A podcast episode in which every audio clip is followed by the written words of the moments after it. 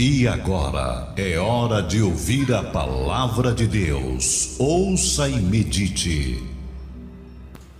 Meu querido amigo, meu amado irmão, a palavra de Deus no livro aos Romanos, capítulo 10, no versículo 13, diz assim: Porque todo aquele que invocar o nome do Senhor será salvo. Esta palavra é muito forte, o apóstolo falando para a igreja em Roma. Ele estava dizendo para aquelas pessoas: confia no Senhor. O Senhor não vai te abandonar. O Senhor é contigo. Meu querido irmão, a Bíblia diz: cuide o que está em pé para que não caia.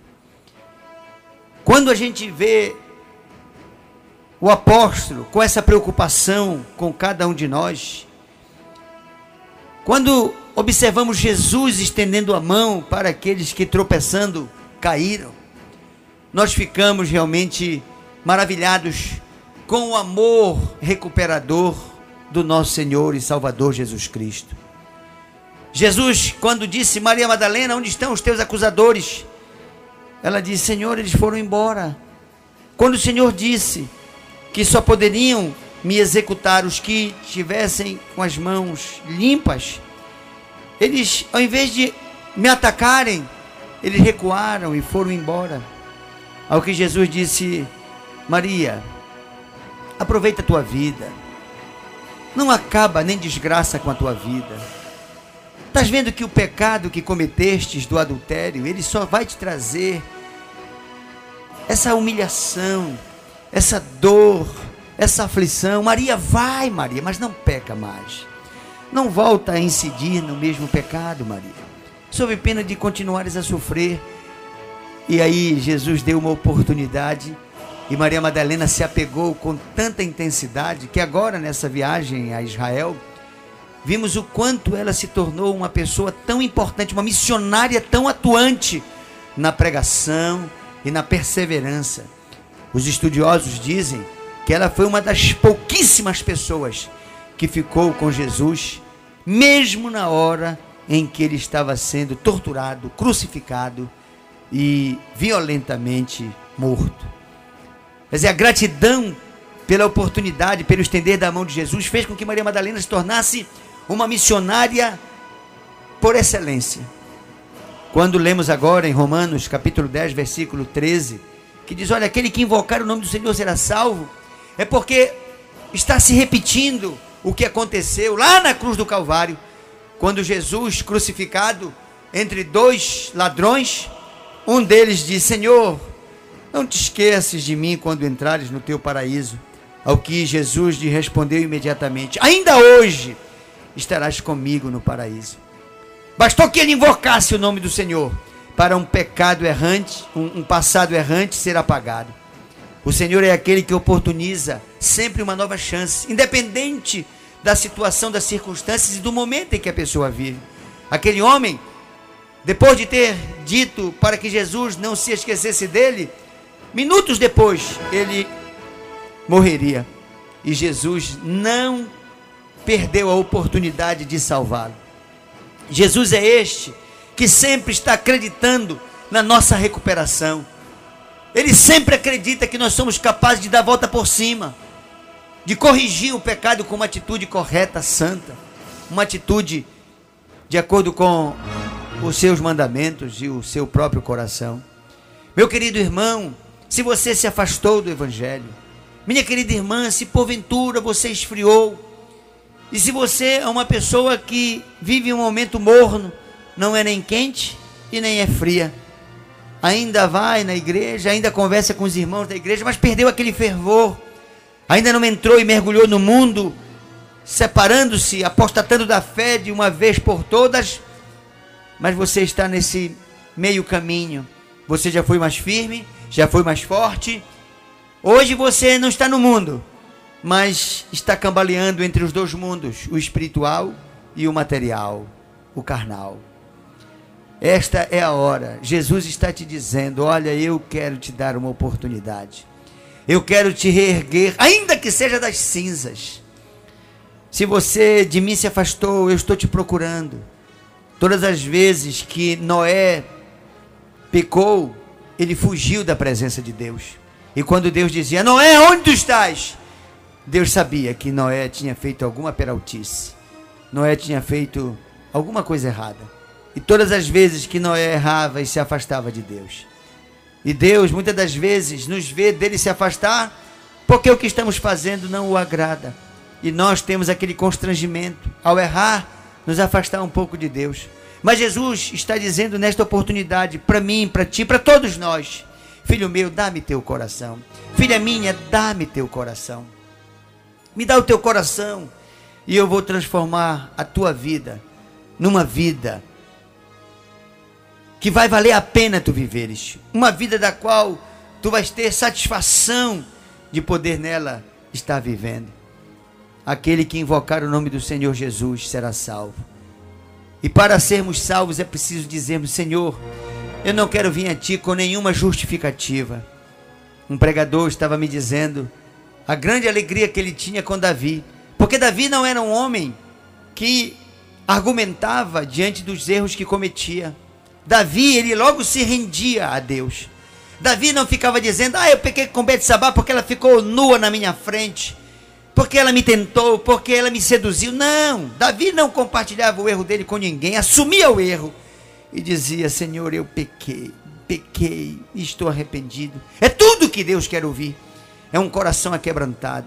É alguém que tem a nobreza, a coragem de dizer, Senhor, errei, falhei, vacilei, pequei e Deus é pronto em dar uma nova oportunidade. É por isso que aquele que invoca o nome do Senhor, é por isso que toda aquela pessoa que diz: Senhor, Senhor, ajuda-me, perdoa-me, o Senhor logo vem e habilita aquela pessoa com um plano restaurador da salvação. Esta é uma palavra, porque se há algo que cansa, é quando uma pessoa não admite o seu erro, o seu pecado. Existem pessoas que vivem se justificando vivem procurando culpados para os seus fracassos, vivem justificando seus erros, vivem justificando as atitudes erradas. São pessoas que se embebedam na razão, sempre têm razão, estão sempre cheias de razão. Ah, eu tenho razão, não fui eu. E quando fui eu, foi porque tal coisa aconteceu. Jesus não quer justificativa. Quando uma pessoa se justifica é porque não se arrependeu. É. Quando uma pessoa se arrepende, ela não procura culpados.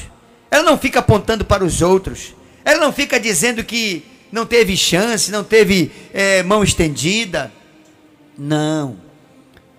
Não justifique erro. Arrependa-se dele. Davi tinha essa nobreza. Nós, quando lemos a história de Davi, percebemos que em vários momentos Davi vacilou. Davi pecou várias vezes, mas a Bíblia diz que Davi era segundo o coração de Deus. Sabe por quê?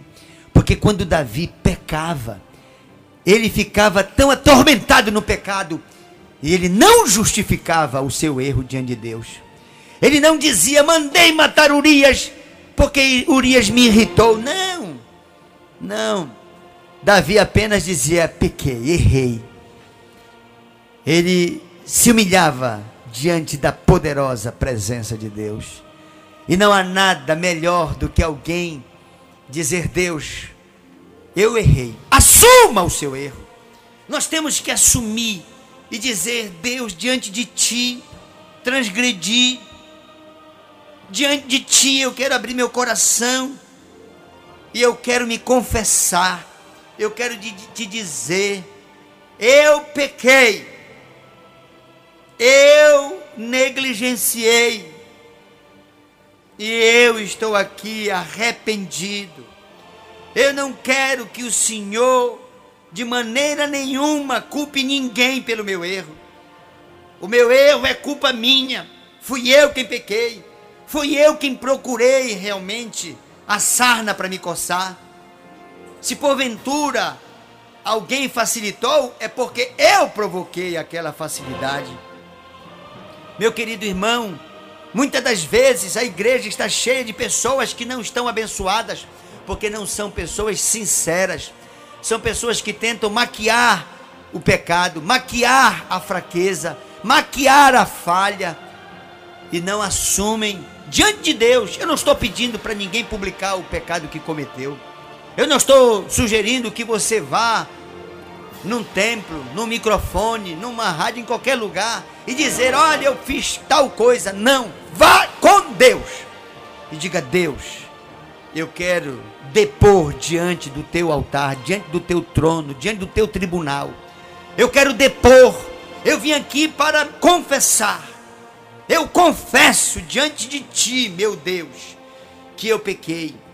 Eu cometi aquilo que é mal aos teus olhos. Eu fiz aquilo que o Senhor me recomenda que não fizesse. Senhor, eu falei o que não devia falar, eu pensei o que não devia pensar, eu fiz o que não devia fazer. Senhor, eu não estou aqui me justificando, eu estou, pelo contrário, eu estou aqui confessando, eu estou assumindo que eu errei e eu estou te pedindo uma oportunidade. Me perdoa, Senhor, perdoa a minha transgressão, pequei contra ti pequei contra uma pessoa, contra muitas pessoas. Senhor, está aqui uma, uma pessoa com um coração aquebrantado. Eu estou arrasado, eu estou abalado. E eu te peço, Senhor, dá-me uma oportunidade. Meu querido irmão, Jesus jamais vai negar a esse ou a essa que estão com o coração arrependidos, aquebrantados, uma nova oportunidade. Talvez a restauração dessa vida seja mais rápida do que aqueles que mantêm um pecado em oculto, mantêm a prática de um pecado ainda sem ser revelado. Aparência de santidade, mas pecados ocultos, cometimento de pecados incubados. A pessoa que não se arrepende impede Deus de perdoá-lo. Eu tenho certeza, esta é uma convicção pessoal que tenho. Quando Jesus perdoou aquele soldado que, quando ele estava crucificado pedindo água, perfurou o seu tórax para que o sangue pudesse ser derramado, e ele disse: Pai, perdoa-o, porque não sabe o que faz. Lhe pedi água e me deu uma esponja com vinagre na minha boca. Pai, perdoa-o ele não sabe o que faz. Eu tenho certeza que o prazer maior de Jesus era poder dizer isso para Judas. Judas, quando traiu Jesus, não deu a Jesus a oportunidade de Jesus perdoá-lo. E Jesus queria tanto perdoar Judas. Bastava que Judas, ao invés de covardemente se suicidar, bastava que Judas apenas se arrependesse. Meu querido amigo, meu irmão, minha irmã, minha amiga, o que Jesus está nesta oportunidade querendo da nossa parte é uma atitude de arrependimento. Você está satisfeito com a vida que você vive, com o comportamento que você tem? Então dê glória a Deus e continue. Mas se você tem algo do qual se envergonha, do qual se arrepende, então não justifique diante de Deus. Não envolva pessoas dizendo que por elas você fez isso. Não diga pequei porque tal pessoa me seduziu, tal pessoa me induziu, tal pessoa me influenciou. Não, nós só vamos arcar com a culpa daquilo que cometemos.